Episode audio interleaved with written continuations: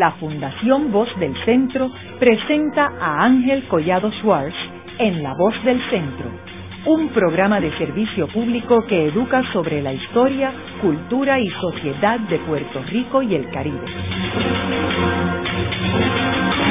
Saludos a todos. El programa de hoy está titulado Ronald Reagan en su centenario. Como sabemos, Ronald Reagan fue el presidente número 40 de los Estados Unidos. El primero había sido gobernador de California. Salió electo presidente de Estados Unidos en el 1980 y reelecto en el 1984. O sea, estuvo ocho años en la presidencia de Estados Unidos. George H. W. Bush, el padre, fue su vicepresidente en estos ocho años y el Congreso estaba controlado por el Partido Demócrata. En esos ocho años, Puerto Rico estaba dirigido por el gobernador Rafael Hernández Colón y el Partido Popular. Y hoy tenemos como nuestro invitado al doctor Manuel R. Rodríguez, quien es profesor de Historia en el Departamento de Historia de la Universidad de Puerto Rico, el recinto de Río Piedras. Manuel, me gustaría que nos ofrecieras unos antecedentes sobre Ronald Reagan que como mencionamos con el título de este programa nació en 1911. Eh, háblanos sobre sus inicios en, la vida y en la política. Sí, Ángel, antes que nada, buenas noches y gracias por invitarme nuevamente al espacio de, de, la voz del centro. He participado ya varias veces en este programa y creo que así es una contribución bien importante ¿no? en términos de, dialogar un poco sobre coyunturas particulares de la historia que vincula mayormente a los Estados Unidos y Puerto Rico. Así que nuevamente te agradezco la invitación. Ronald Reagan nació en 1911, se celebra su centenario este año. Ha habido toda una serie de conferencias, diálogos, publicaciones en torno a la figura de Reagan dentro de la historia de Estados Unidos y a la coyuntura que le tocó vivir, mayormente durante la década de los, de los 80. A Ronald Reagan se le conoce en varios círculos como el gran comunicador, ciertamente uno de los presidentes más coloridos, si lo podemos poner de esa manera, de la historia presidencial reciente de los Estados Unidos.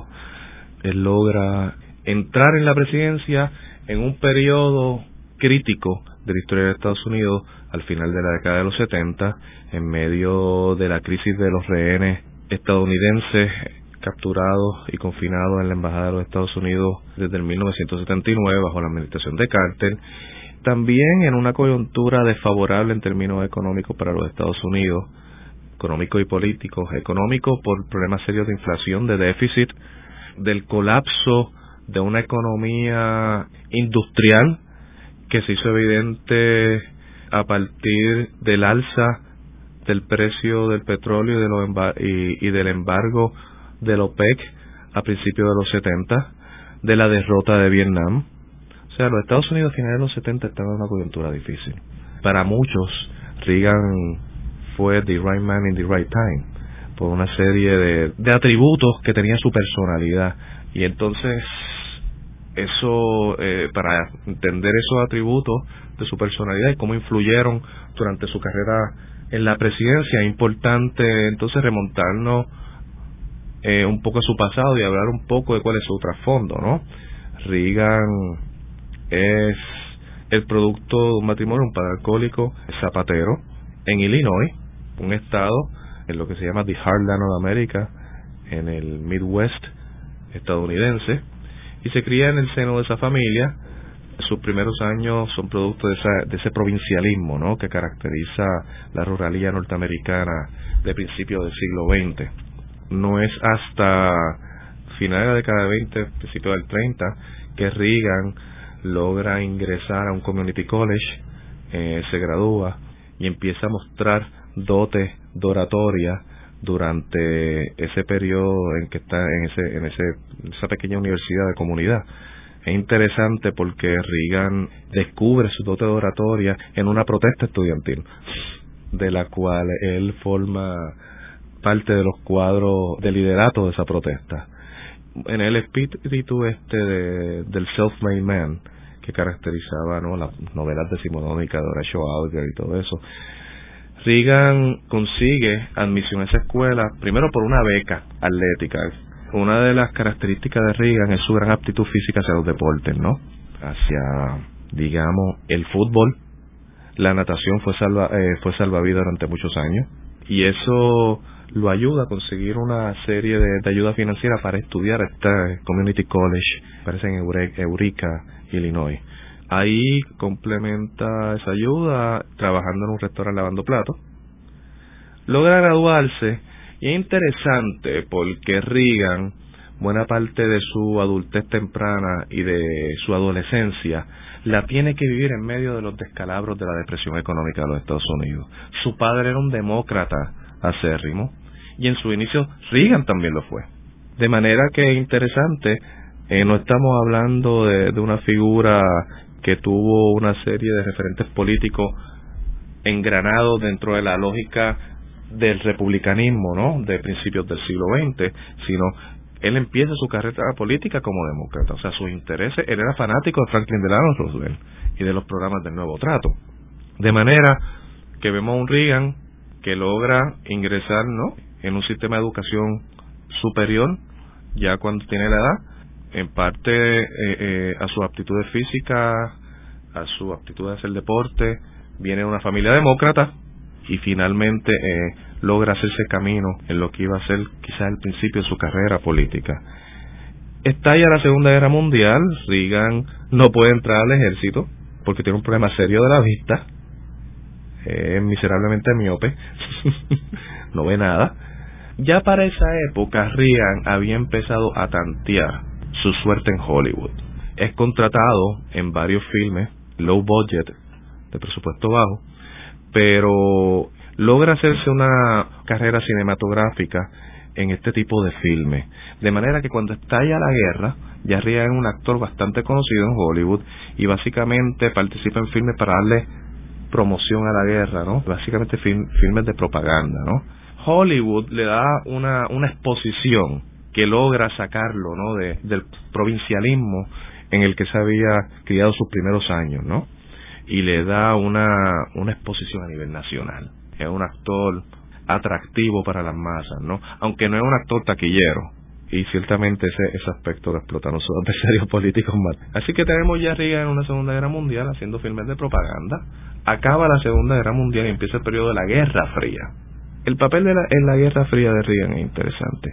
Él asume la presidencia de, o la dirección del sindicato de actores de Hollywood y esto sucede en medio de la persecución macartista de la década de los 50. Él coopera especialmente con las autoridades federales para tratar de purgar a Hollywood de todo indicio, de toda amenaza inventada o real, más inventada, de una infiltración comunista en la industria de Hollywood, ¿no? Está todo esto casos, ¿no? Toda esta persecución en contra de los directores de Hollywood, de algunos de los directores más prominentes de Hollywood, durante el periodo de la Guerra Fría que se le acusaba de comunista. Reagan formó parte ¿no? de todo este drama político y fue instrumental en algunos casos para el gobierno federal y las instituciones que estaban persiguiendo supuestos comunistas en la industria hollywoodense. Es importante recalcar en, en este periodo porque esta experiencia de Reagan, que aborrecía de manera absoluta y visceral todo lo que oliera comunismo, es importante en su formación y lo vamos a ver más tarde en los 80 cuando contribuye a resquebejar, a colapsar el régimen de, los soviéticos, ¿no? Y, propiciar, aunque esto es debatible, claro, el colapso de la Guerra Fría. Este odio hacia el comunismo eh, lo vamos a ver reflejado, ¿no? Esta animosidad hacia el comunismo, lo vamos a ver reflejado una y otra vez en su carrera política y en su postura hacia la Unión Soviética mayormente. Entiendo que él es el único líder sindical que ha ocupado la presidencia de los Estados Unidos, ¿correcto? En principio sí, podríamos concluir que eso es cierto, pero habría que tener pinzas con esto, porque también, ¿qué tipo de sindicalismo quiere Reagan? El sindicalismo de expulsar del gobierno federal a los controladores aéreos más tarde en los 80, o el sindicalismo conservador republicano de los hard hats de Nixon, un sindicalismo básicamente de derecha, todo lo que oliera comunismo, anarquismo, socialismo, había que quitarlo, ¿no? no podía formar parte del sindicalismo excepcional norteamericano. O sea, ese sindicalismo duro tal vez recogido con Reagan cuando él ocupa ¿no? la, dirección del sindicato de actores de Hollywood. ¿Y cuándo es que viene la conversión de demócrata a republicano? Mira, uno podría precisar ese cambio entre Red Scare o la persecución macartista, digamos, principio de los 50 a 1966-65, cuando él corre con Goldwater y cuando él asume la gobernación de California. Esos 10 o 12 años hay una transformación de Reagan. Pero hay un elemento que me parece bien interesante en esa transformación, y es que él es contratado por la General Electric en los 50 para dirigir un programa de televisión. La televisión estaba empezando a destacarse como medio, ¿no? Durante el ascenso de Reagan. Reagan se le ofrece un contrato que para aquella época estaba dando 150 mil dólares, ¿no? En el cual él tenía ese programa promocionando la General Electric, pero él visitaba las plantas de General Electric a lo largo de Estados Unidos. Eran alrededor de 139, si no me equivoco. Y fue a cada una de ellas. Ese contacto directo con los trabajadores, con la cuestión de estos trabajadores de producción en masa. Ahí sus dotes de oratoria, ¿no? De, de, llegar a la gente, se desarrollaron en su máxima expresión. Ese diálogo con la gente directamente, tipo Franklin Delano Roosevelt, ¿no? Hay que tener en cuenta que Reagan tenía la virtud, al igual que, que Roosevelt, de llegar directamente a la gente. Y esa exposición a, esos trabajadores reforzaron las posibilidades de una carrera política y de llevar lo que llamamos grassroots politics, llevar el discurso político a los constituyentes directamente.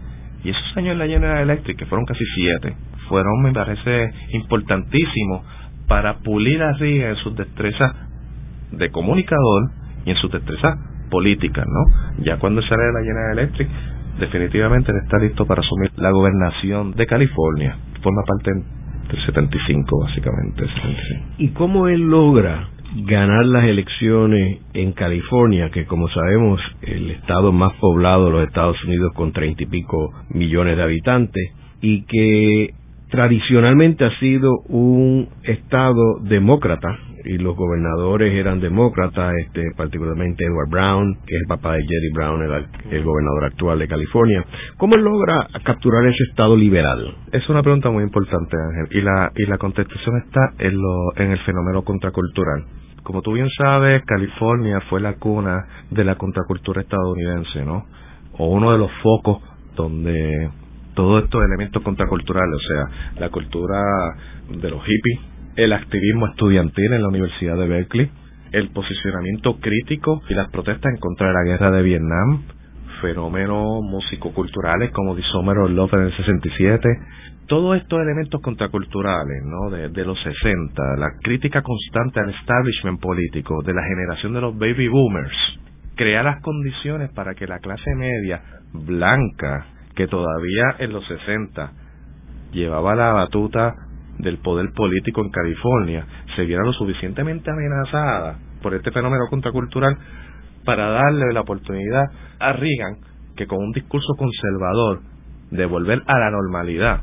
Reagan simplemente y candidamente en uno de sus discursos en torno al problema de Berkeley dice vamos a tener que resolver los disturbios de Berkeley de las universidades by any means necessary y si un baño de sangre pues. Eh, Manuel a mí me parece también que hubo unos elementos que tienen que haber ayudado a que Reagan capturara la gobernación de un siendo republicano capturara la gobernación de un estado demócrata y uno debe ser que el haber sido demócrata significaba que él sabía cómo hablarle a los demócratas. Tiene que haber ayudado también el hecho de que la magia que tiene Hollywood en ese estado particularmente, que es un estado este dominado por percepciones, imágenes, por, ser Hollywood la capital del cine, estar en California. Es interesante que en épocas recientes Schwarzenegger, siendo republicano, hace lo mismo de Reagan, captura la gobernación ante una situación crítica de California y creo también que el hecho de ser un gran comunicador en ese estado, pues eh, tiene un efecto que es mucho mayor que si fuera en Idaho, por ejemplo. Ah, no, claro, sí, yo estoy de acuerdo. Yo creo que esos dos puntos, Ángel, son muy importantes. Yo creo que el exposure de Hollywood ayuda, definitivamente.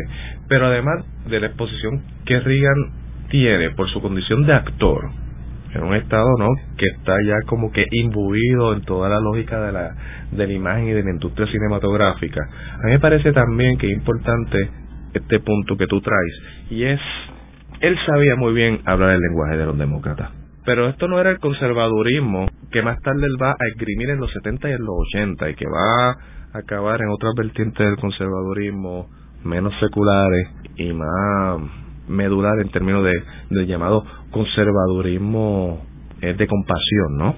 Que eso más tarde lo veremos en la discursiva de, George W. Bush. Nos estamos hablando de que al él haberse criado en el milieu político y cultural de la, de la depresión y haber sido partisano de los demócratas bajo Roosevelt, él sabe más o menos qué es lo que tiene que hablar. En ese momento, en el que él tiene que bregar con la racionalidad política que impone el nuevo trato de Roosevelt, era seminal que él manejara ese lenguaje demócrata, ¿no?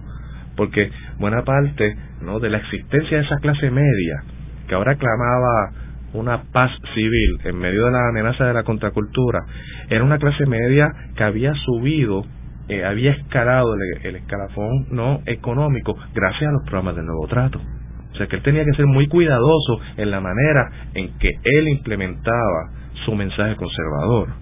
Él no va a tirarse, como dicen por ahí, de cabeza a desmantelar el nuevo trato hasta que llegue la década de los 80. Y ahí estamos mediando ya casi 20 años. Recuerda, Reagan le habla a un público en los 60 que es próspero.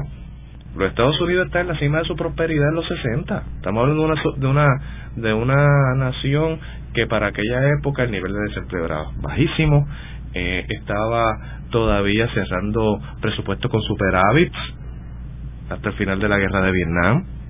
Había una estabilidad social en la cual esa estabilidad estaba cimentada eh, en la prosperidad de la clase media. Por eso es que la contracultura es tan importante en ese contexto, porque la contracultura llega a ser un fenómeno temido por esa clase media conservadora que creía que el mundo que había construido el nuevo trato en la posguerra se estaba derrumbando. Reagan, ciertamente es un salvador ante esa posibilidad. Haremos una breve pausa, pero antes los invitamos a adquirir el libro Voces de la Cultura, con 25 entrevistas transmitidas en La Voz del Centro. Procúrelo en su librería favorita o en nuestro portal.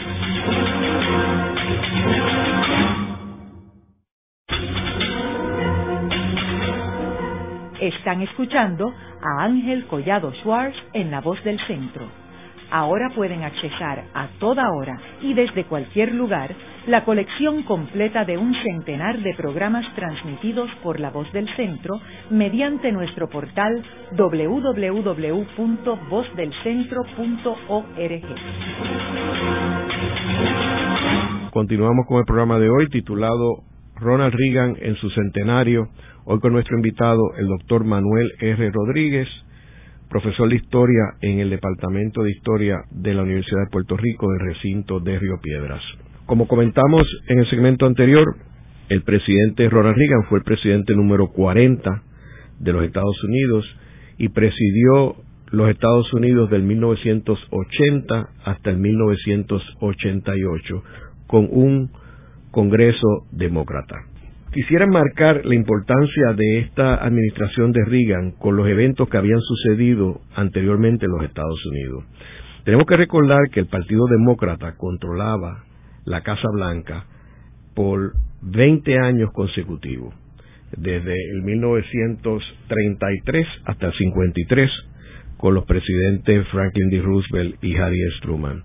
No es hasta el 1952 que el presidente Dwight D. Eisenhower sale electo el presidente de Estados Unidos, logra que los republicanos capturen nuevamente la Casa Blanca por ocho años.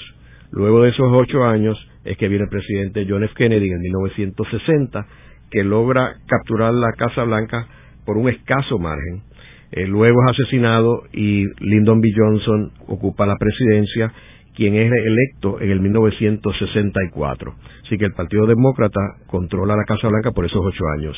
Entonces es que viene a raíz de la guerra de Vietnam y el desastre de la guerra de Vietnam que la nación le vuelve a dar el poder a los republicanos con una promesa de terminar la guerra de Vietnam. Y ahí que sale el presidente Richard Nixon a la Casa Blanca, electo en 1968 y reelecto en 1972 bajo una controversia grande en términos de eh, unos eventos que sucedieron en Watergate que le cuesta la presidencia y Gerald Ford asume la presidencia en ese segundo cuatrienio de Nixon.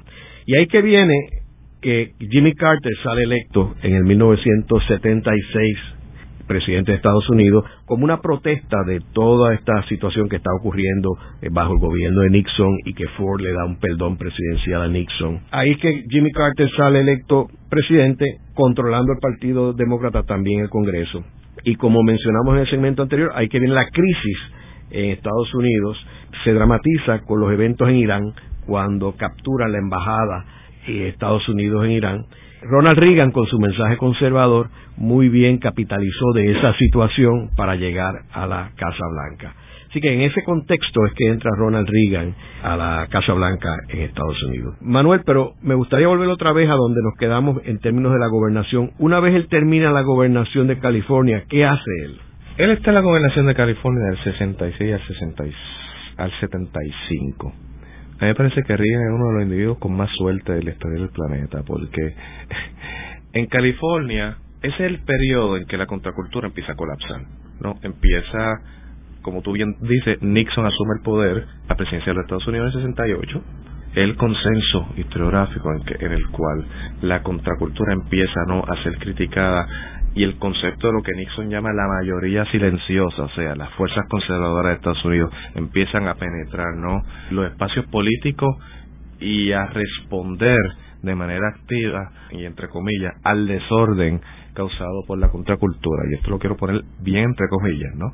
Reagan está como que resguardado y distanciado de Nixon dentro de su gobernación en California, a pesar de que él no se alinea con Nixon en términos de, de una política más mainstream, eh, más conservadora, a favor de una clase media poderosa, no blanca, wasp, y quizás tratando no de, de mostrar esta imagen de que él está teniendo mano dura en contra de elementos contraculturales dentro del Estado. Ronald Reagan se distancia de, de Nixon, ¿ok? A pesar de que comparten este disgusto por la contracultura. Y por eso es que Watergate no lo afecta a él directamente, aun siendo él gobernador del estado de California. Él logra distanciarse del escándalo de Watergate. Y eso él y el capital político que él acumula no de distanciarse de ese escándalo siendo republicano. Carter llega a la presidencia gracias a la caída de Nixon Nixon eh, eh, arrastra consigo el Partido Republicano a uno de los periodos más bajos de, apoyo electoral que tiene en su historia.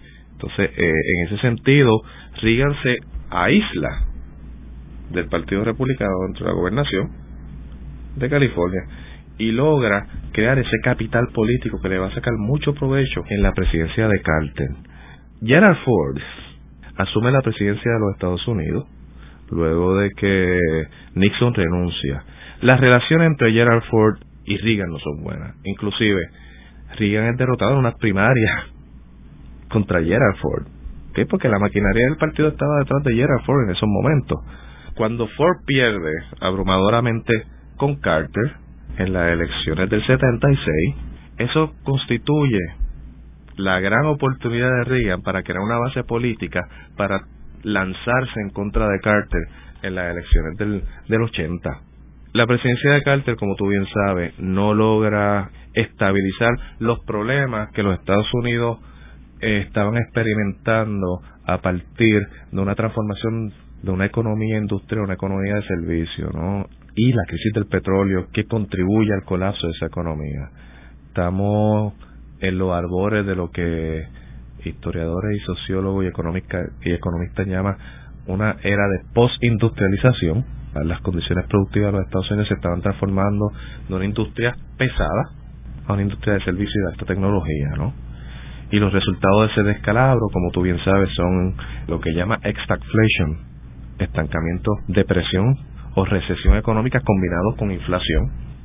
Y eso eran problemas que ni Nixon lo pudo resolver ni Carter lo pudo resolver.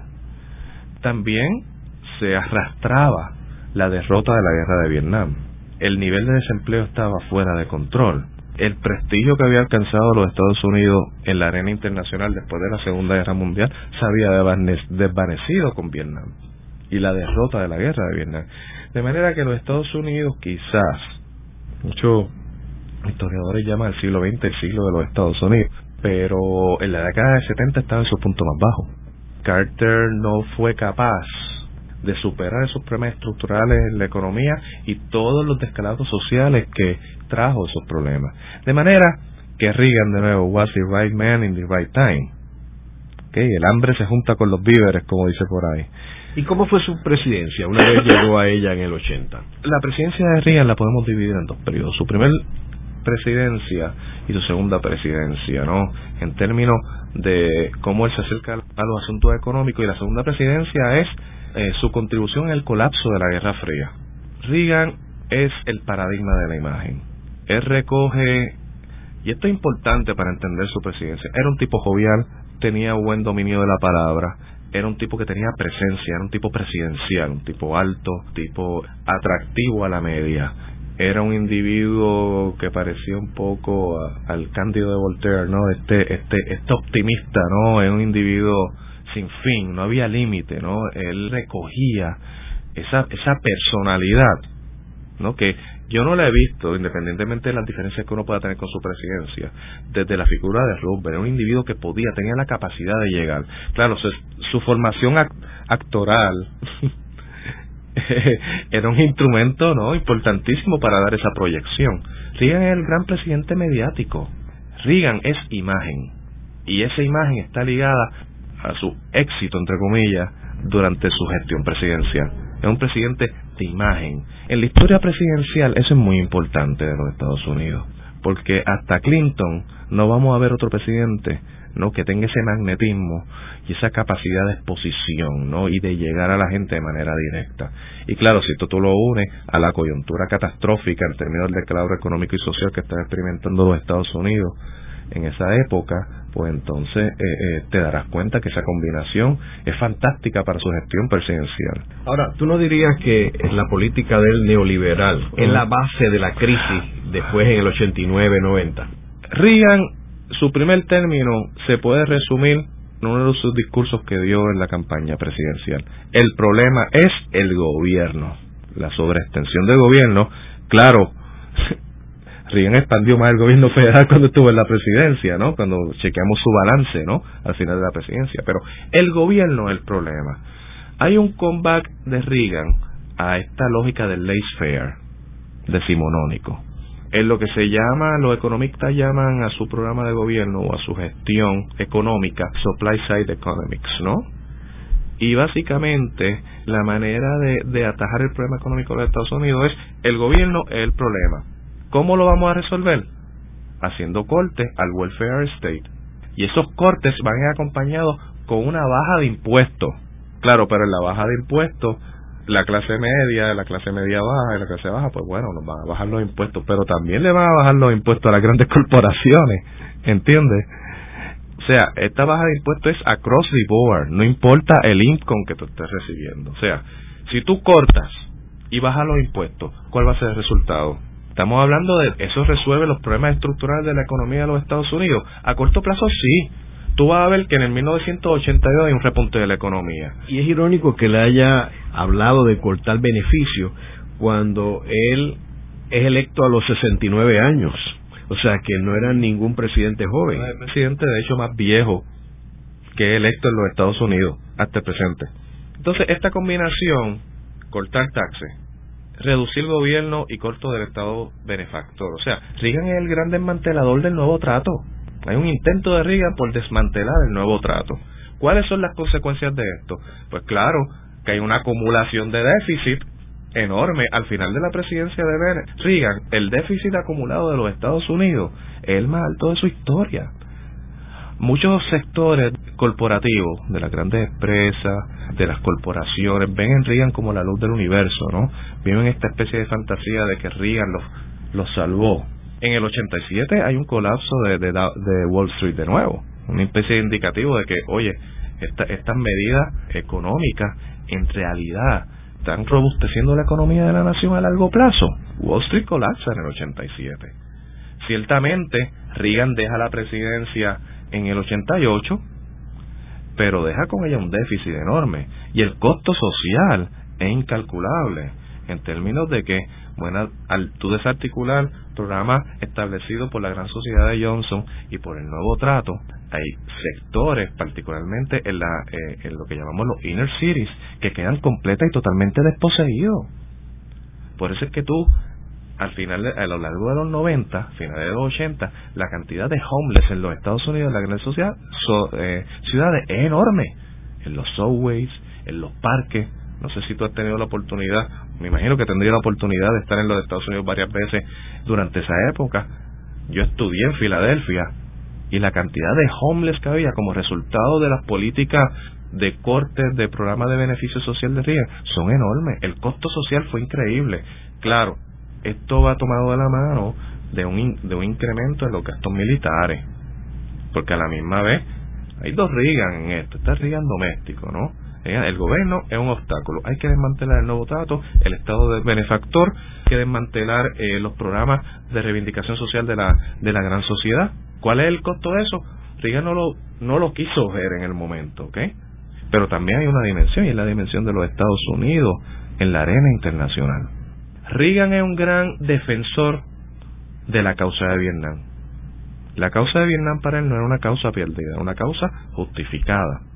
Era una causa que se perdió porque no hubo suficiente compromiso de los Estados Unidos en la lucha contra el comunismo.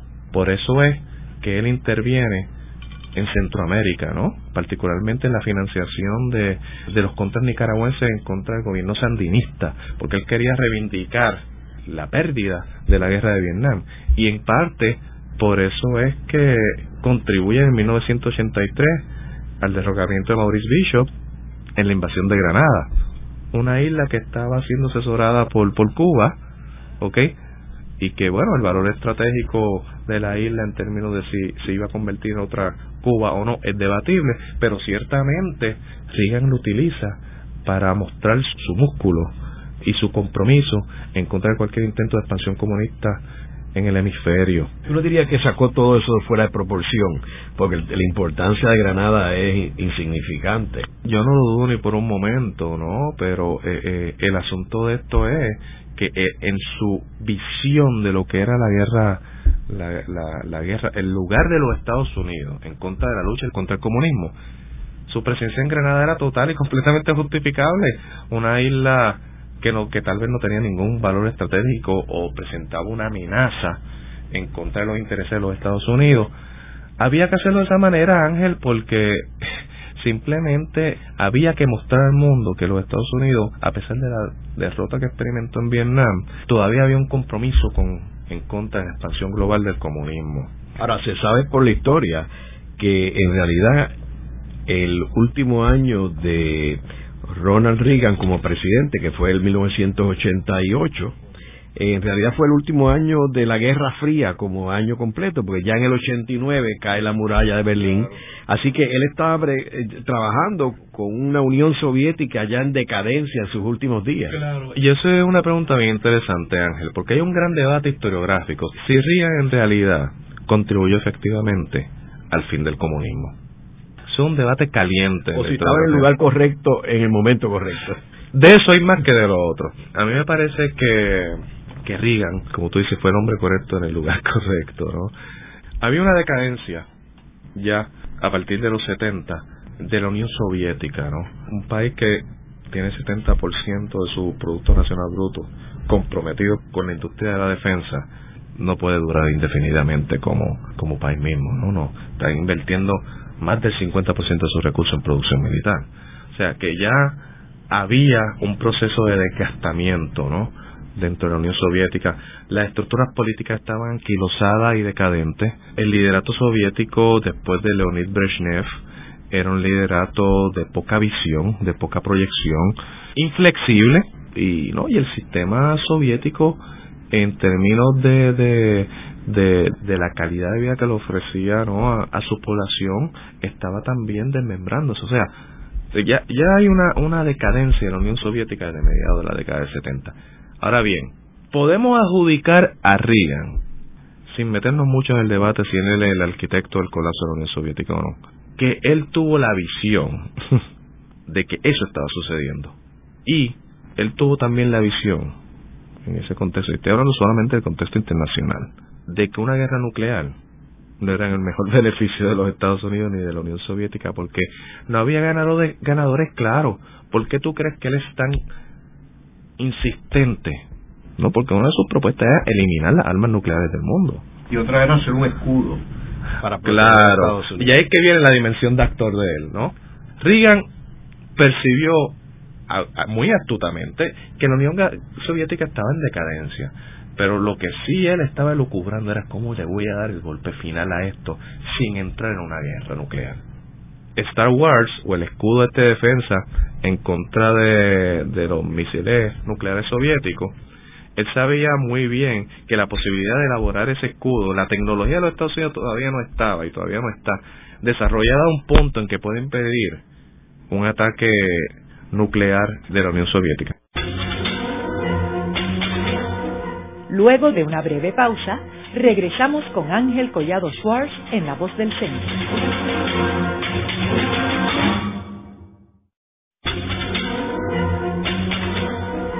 Están escuchando a Ángel Collado Schwartz en La Voz del Centro.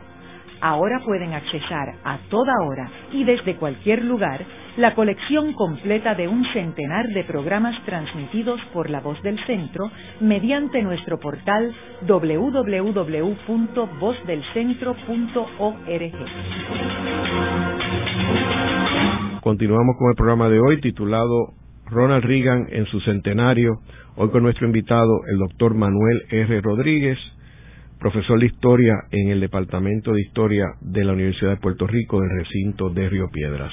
Manuel, en el segmento anterior nos quedamos discutiendo sobre el presidente Ronald Reagan y cómo él, con su política neoliberal, afectó la economía de Estados Unidos negativamente, dejó un déficit extraordinario y vemos cómo esa es la raíz de lo que luego sucedió años después en el 2008 y 2009 con la crisis económica mundial. Y entonces también hablamos de la lucha o la guerra fría entre la Unión Soviética y los Estados Unidos y cómo el último año Ronald Reagan fue el último año completo de la Guerra Fría. Tú mencionabas de cómo él continuó la competencia por más armas lo cual quebró a la Unión Soviética, porque la Unión Soviética no tenía los recursos para seguir esa lucha. Y cómo él lanzó, y quedamos hablando de, que quizás uno de los, de los mejores películas de él fue la película de vender el escudo para Estados Unidos. Claro, sí, bueno, como te dije antes, Reagan es muy agudo en su capacidad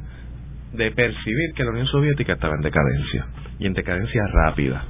Entonces hay una serie de factores que él identifica para acelerar ese proceso decadente y uno de ellos es poner a, a los soviéticos en una perpetua paranoia, ¿no? Cosas que los Estados Unidos habían hecho muy bien a partir del comienzo de la Guerra Fría. Por lo tanto, él comisiona a un comité que propone crear este sistema defensivo para proteger a los Estados Unidos de un ataque nuclear. ¿no? Un sistema se le llama Star Wars porque iba a estar basado en o constituidos por lasers en órbita que iban a destruir cualquier misil que estuviera acercándose a los Estados Unidos. Y claro, tanto Reagan como su, consejero se ve muy bien que no existía la tecnología todavía, o estábamos a varias décadas de crear una tecnología así. Ellos lo sabían, pero el detalle es que los soviéticos no lo sabían. Y los soviéticos verdaderamente se asustaron y creyeron en la posibilidad y en la capacidad de los Estados Unidos para crear ese escudo. De manera que este blog actoral de Reagan es magistral y pone a los soviéticos a pensar en la posibilidad de que ya los Estados Unidos habían alcanzado un nivel de tecnología que básicamente los dejaba fuera de cualquier amenaza armamentista que ellos pudieran implementar en contra de los Estados Unidos. Y eso, bueno, en buena política internacional, eso alteraba de manera definitiva el balance de poder entre ambas potencias. Manuel, tú hablaste en el segmento anterior sobre el dinero que fue para armas en Nicaragua. Ahora, sería interesante que comentaran los radioescuchas la relación entre Irán, Nicaragua y la forma para desviar los fondos y cómo esto, que quizás probablemente es uno de los asuntos más controversiales del gobierno de Reagan, acabó en el olvido en parte por la enfermedad de Reagan, del Alzheimer, que lo, lo dejaron quieto y no siguieron, eh, no hubo una persecución con él, pues se dieron cuenta que ya no tenía, o convenientemente había expresado que no se recordaba de mucho de esto. Háblanos sobre esa controversia. Mira, Ángel, e, eso ciertamente está bien ligado a esto, pero yo quisiera mencionar algo rapidito antes de llegar a esto, y es otro, en, este juego de percepciones de Reagan de cómo hacer caer a la Unión Soviética, él pudo reconocer en Gorbachev y en, la, y en el Glasnost y en la Perestroika la gran oportunidad y quizá el último clavo en el ataúd de lo que iba a ser la Unión Soviética, ¿no? En términos de que Reagan se pasaba diciendo, yo trato de negociar con los, con los líderes soviéticos, con Brezhnev, eh, con Yuri Andropov, eh, pero ellos siempre se mueren cada vez que yo voy a negociar con ellos. Entonces, con este tipo de chiste y con este tipo de, de, jovialidad que Reagan siempre utilizaba en momentos críticos, llega Gorbachev y a partir de las tendencias de Glasnost y la perestroika, él logra insertarse ¿no? dentro de, de lo que es eh, un diálogo efectivo para relajar las posiciones de ambos países que últimamente propiciaron el, el derrumbe del muro de Berlín, la caída de, del, de los países del Pacto de Varsovia y la serie, la liquidación eh, ultimada de la Unión Soviética y del desmembramiento de la Unión Soviética. No estamos aquí, o pienso yo, que, que, que el asunto no sería a la hora de analizar todo esto, si es responsable o no del final de la Guerra Fría, sino de cuál fue su contribución dentro del contexto de deterioro de la Unión Soviética. Ahora bien, 1986 o 1988, ¿no? Entre 86 y el 88. ¿Cuál es cuál, Reagan, el único glitch de su presidencia, para, ¿no? En términos del público general, ¿no? Que lo percibió él dentro de su puesto como ejecutivo, fue el escándalo de Irán contra. ¿okay? Había ya un esquema montado desde el Consejo de Seguridad Nacional, cargo del almirante John Poindexter, de liberar rehenes norteamericanos, no los rehenes solamente de la embajada, sino otros rehenes que habían en Irán, con unos dineros que el Congreso tenía para desviar, no para pagar por armas, para darle a Irán como cambio de esa de liberar esos rehenes. O sea, nosotros te pagamos armas por debajo de la mesa, te damos esas armas por debajo de la mesa, pero tú te comprometes a liberar estos rehenes. Claro, más adelante, esto a la misma vez que este esquema está operando, que es ilegal, porque para tú hacer este tipo de transacción tú necesitas el permiso del Congreso. Y con Congreso demócrata. Correcto, y eso no iba a pasar, por eso es que ellos lo estaban haciendo por debajo de la mesa. A la misma vez que este drama se está dando, okay, entre el Consejo de Seguridad Nacional y el gobierno de Irán, está corriendo, como tú bien sabes, el asunto de los contras, que la posición de Reagan era tratar de, establecer, de suministrar ayuda a estos eh, guerrilleros para derrotar el régimen sandinista de corte comunista que había en Nicaragua bajo, bajo la, el liderato de, Daniel Ortega. El que está dirigiendo la operación en Nicaragua es eh, una de las personas a cargo, el teniente coronel de los Marines, Oliver North. ¿Qué, ¿Qué, es lo que está pasando? Que Oliver North se entera de este día y dice, no, vamos a expandirlo con el dinero de esas almas con el dinero que le estamos dando a Irán, vamos a desviar parte de ese dinero para comprar armas a los contras. O sea que entonces se forma una especie de triángulo entre Irán, el Consejo de Seguridad Nacional bajo Point Dexter y Oliver North, en el cual se estaba moviendo dinero para subversionar armas a dos grupos subversivos que no tenían permiso del Congreso, pero que se le estaba sufriendo esas armas para no acomodarse a los intereses de la administración de Reagan, que era derrotar el, comunismo, mostrar una cara dura en contra del terrorismo.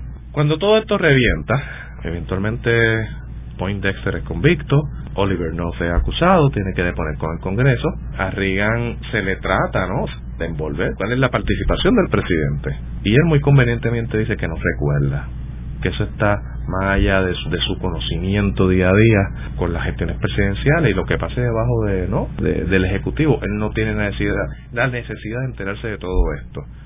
El gran debate es lo sabía Reagan o no lo sabía Reagan el resultado es que él nunca resultó convicto. Mucha gente atribuye eso al Alzheimer que muchas personas dicen que él sufría ya desde sus últimos dos años. Eso es un misterio. Lo que sí es cierto es que él pudo salvarse de la cárcel, no gracias a su habilidad de gran comunicador, pero ciertamente hay un viso de ilegalidad en esa acción que a cierto punto pues uno no sabe si quedó impune o no. Y de hecho las vistas congresionales tuvieron un impacto grande y le costó la carrera a Poindexter, oh, a todos ellos quedaron fuera, pero a Reagan nunca le pasó nada. No. Tú sabes, ya estábamos al borde de año eleccionario. Luego de la pausa, continuamos con Ángel Collado Schwartz en La Voz del Centro.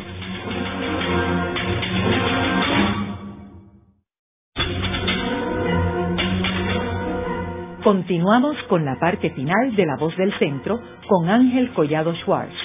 Pueden enviarnos sus comentarios a través de nuestro portal www.vozdelcentro.org. Continuamos con el programa de hoy titulado Ronald Reagan en su centenario, hoy con nuestro invitado, el doctor Manuel R. Rodríguez, profesor de Historia en el Departamento de Historia de la Universidad de Puerto Rico del recinto de Río Piedras. Manuel, ahora entrando en, Ronald Reagan en el Caribe, tú mencionaste en el segmento anterior la invasión a Granada, eh, que por cierto, eh, algunos de los barcos y las operaciones fueron adiestradas en Vieques, y salieron de aquí del Caribe hacia Granada. Hay un aspecto interesante que es que cuando Ronald Reagan llega a la presidencia en el 1980, Carlos Romero Barceló era el gobernador de Puerto Rico y es interesante porque en el cuatrienio anterior, del 76 al 80, es cuando Carlos Romero Barceló hace algo que no había sucedido nunca en el movimiento estadista de Puerto Rico, que es que se va al Partido Demócrata con Jimmy Carter. Entonces, Carlos Romero Barceló, Baltasar Corrada y un grupo de ellos se incorpora al Partido Demócrata bajo Carter. Pero ¿qué sucede? Que con el cambio de administración se encuentra de que no tiene el contacto con el Partido Republicano en la Casa Blanca y depende de Luis Ferré, que era el que tenía el contacto. Pero la cosa se complica en el 1984, cuando em, Ronald Reagan es reelecto presidente, pero en Puerto Rico Carlos Romero no es reelecto y es Rafael Hernández Colón y el Partido Popular Democrático quien asume el control en Puerto Rico y en la legislatura, en la gobernación y la legislatura. Ahora, en Puerto Rico en ese momento se estaba hablando y el, punto más neurálgico de la economía era la farmacéutica, las 936. Y había una lucha en Estados Unidos por eliminar las 936. Carlos Romero Barceló estaba a favor de la eliminación de las 936 y después Hernández Colón es que las elimina finalmente. Ahora, en ese periodo yo recuerdo que la administración de Rafael Hernández Colón recluta a la Marina de Guerra de Estados Unidos en Puerto Rico para que ayude en el cabildeo con la administración de Reagan y uno de los esquemas que se crean es el de plantas gemelas en el Caribe, la cual las plantas en Puerto Rico hacían parte del trabajo y otras operaciones en otras islas del Caribe más pobres proveían mano de obra más barata. Era una forma de poder justificar las 936 en Puerto Rico porque ayudaban al desarrollo económico de las otras islas del Caribe. Háblanos un poco sobre este proyecto de las cuencas del Caribe y Ronald Reagan.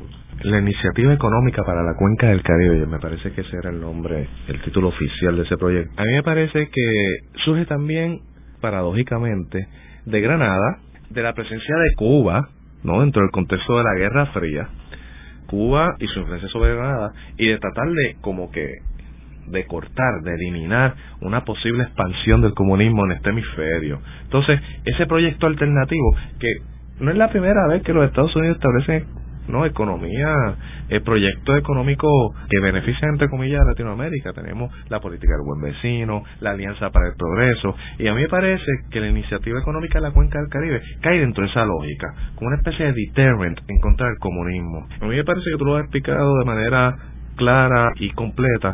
En términos de, de lo que compete la iniciativa de, de, la cuenca del Caribe en su modalidad de las plantas del proyecto de las plantas gemelas no de, de un de un partnership de ensamblaje manufacturero entre Puerto Rico, otra isla del Caribe y los Estados Unidos, me parece que esa era la gran oportunidad de las administraciones locales, en el caso no de Hernández Colón, en, en, intento de buscar una alternativa a la 936, para establecer un nuevo modelo económico a principios de los 80. Pero a la larga esto se diluye, ¿no? Y a mí, yo me, a mí me parece que como estamos hablando fuera del micrófono ahorita, buena parte de que este proyecto no pueda concretizarse es por el escollo que presenta la condición política de los Estados Unidos Puerto Rico, ¿no? Me parece que hay algo así, ¿no? La subordinación política o los límites o el poco espacio de maniobrar económicamente que tiene Puerto Rico dentro de su condición política limita las posibilidades de un proyecto como el de las plantas gemelas y el de la cuenca del Caribe. Como te mencionaba ahorita, ahora el esquema de, de iniciativa de la cuenca del Caribe ha seguido corriendo y desarrollándose después de Reagan, pero Puerto Rico no figura entre la lista de países que me parece un dato interesante de cómo ese proyecto murió no muy tempranamente a principios mediados de la década de los 80 debido me imagino yo a los límites de la condición que impone la condición política de Puerto Rico en términos de desarrollo económico más allá no de, de, los límites soberanos. Así que eso podría eh, en parte explicar o explicar el colapso de esa iniciativa o, o el producto tan exiguo de ese proyecto económico. En esa misma línea, Manuel, eh, es interesante lo que tú señalas porque el problema cuando Puerto Rico se inserta en el Caribbean Basin Initiative es como una medida para justificar las 936. Una vez se va a las 936 y Puerto Rico cae bajo el Congreso de Estados Unidos, los poderes plenarios de, del Congreso de Estados Unidos, Puerto Rico no puede negociar nada con los Estados Unidos. Que las islas del Caribe, siendo países soberanos, pueden hacerlo. y ellos ellos trabajan esto con el Departamento de Estado, con el Departamento de Comercio, que es como sucede con las 936 cuando se van de Puerto Rico a Irlanda. Entonces se establece en Irlanda, entonces tienen unos acuerdos con Estados Unidos que Puerto Rico no puede participar. Claro, entonces, de nuevo, el límite de los soberanos se impone ahí, ¿no? En esa lógica de una iniciativa sustitutiva de 936. ¿Cuál tú dirías que es el legado de Ronald Mira, el legado de Ronald Reagan a mí me parece es entre las personas que creen que el gobierno no debe asumir una racionalidad reguladora en los asuntos económicos, sociales y culturales de una sociedad, ese legado yo creo que lo ha esa visión tan tan limitada de lo que es el papel del gobierno en toda sociedad occidental del mundo contemporáneo yo creo que esa esa, esa idea ha sido ha trascendido y ha sido capturada y adoptada por las administraciones republicanas subsiguientes y por las administraciones también de eh, a nivel de los estados no y, territorio. Me refiero al caso particular, ¿no? Si tú ves ahora esta serie, estos estados que están gobernados por republicanos, por el Partido Republicano, en el cual la gestión del gobierno ha sido recortada y limitada. Y en el caso de Puerto Rico, ¿no? También, con una administración que ve el gigantismo del gobierno como causa primaria de todo el mar económico y social. Esa desproporción de ese análisis en el cual hay que culpar al gobierno por todos los descalabros que está experimentando la sociedad, yo creo que ese ha sido uno de los legados más contundentes de RIA. En términos de lo que es políticas domésticas, en términos internacionales, yo creo que a Reagan le ha ido mejor en lo que respecta a cómo él pudo percibir cambios en la arena internacional antes de que se dieran y aprovechar una coyuntura. Yo creo que fue en ese aspecto el actuó de manera rápida, muy astuto, en el momento preciso. O sea, esa capacidad de identificar coyunturas particulares en el adversario para asumir una postura favorecedora a sus intereses. Yo creo que Reagan tuvo visión en ese aspecto, ¿no? Pero yo creo que uno de los legados que me parece un legado bastante nefasto en ese sentido y, y muy limitado es asumir que el gobierno es el origen de todos los males y establecer políticas públicas a través de esa visión miope tener unas consecuencias no en términos de la de la relación de la gestión gubernamental con sus constituyentes que es un legado pues que como te dije antes ha sido asumido por administraciones republicanas tanto a nivel federal como a nivel estatal. En el programa de hoy hemos discutido la figura de Ronald Reagan, y vemos cómo el presidente Reagan fue definitivamente uno de los grandes comunicadores del siglo XX, una persona que logró establecer un sistema económico de neoliberalismo que fue la raíz de lo que posteriormente trajo la crisis económica eh, a finales del siglo XX y a principios del siglo XXI, tan reciente como el 2008-2009.